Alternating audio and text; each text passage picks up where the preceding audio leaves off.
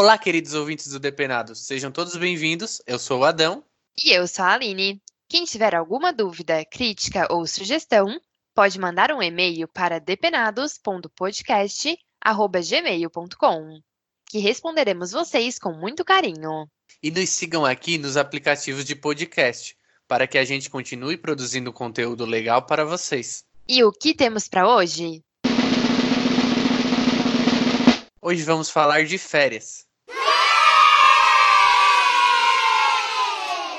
Com a reforma trabalhista e a pandemia, houve algumas alterações em relação às férias. E é disso que vamos falar aqui nesse episódio.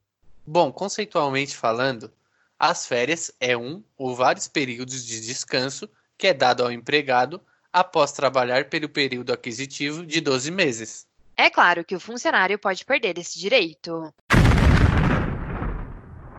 Bom, ele perde esse direito por completo se tiver mais de 32 faltas não justificadas dentro do período aquisitivo. Ele pode também perder parcialmente esses dias, conforme a quantidade de faltas dentro do período aquisitivo. Se tiver de 6 a 14 faltas, terá então 24 dias de férias. Se tiver de 15 a 23 faltas, vai ter 18 dias. Com 24 a 32 faltas, terá 12 dias de férias. E como a Aline já comentou, se tiver mais de 32 faltas, ficará sem direito a um diazinho sequer de férias. Adão, convenhamos, né, que um colaborador que teve mais de 32 dias de faltas não justificadas em 12 meses tem sorte se ainda tiver um emprego, né? Aline, já que você falou, qual a diferença entre as faltas justificadas e não justificadas? Bom, as faltas justificadas são aquelas previstas na lei, como, por exemplo, falecimento de alguém muito próximo, como cônjuge, irmão, ascendente ou descendente, ou alguém que more com você. Casamento.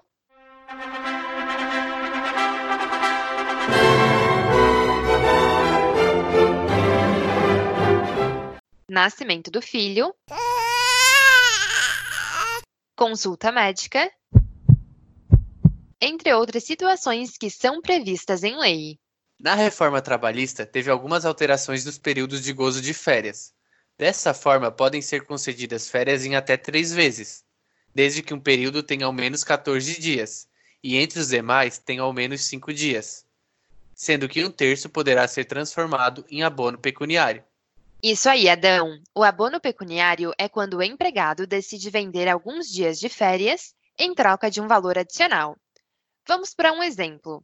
O empregado tem direito a 30 dias de férias. Ele vende os 10 dias e pega 20 dias para descansar. É importante lembrar que as férias devem ser concedidas durante o período concessivo, que é o período de 12 meses após o término do período aquisitivo. Se passar desse prazo, a empresa terá que pagar as verbas referentes às férias em dobro. E recentemente, com a pandemia do coronavírus, tivemos a MP 927, que trouxe novas alterações em relação às férias, como, por exemplo, a antecipação das férias com um aviso menor. Agora é só dois dias antes do início. Antes era 30 pode ser concedida às férias, mesmo que o empregado não tenha o período aquisitivo completo. E o pagamento do um terço de férias poderá ser feito até a data em que é devido o pagamento do 13º salário. Além disso, quem concede férias durante o estado de calamidade pública, que irá até 31 de dezembro, não precisa pagar elas dois dias antes, podendo pagar até o quinto dia útil do mês seguinte. Ah, é tão bom estar de férias, já até me imagino viajando.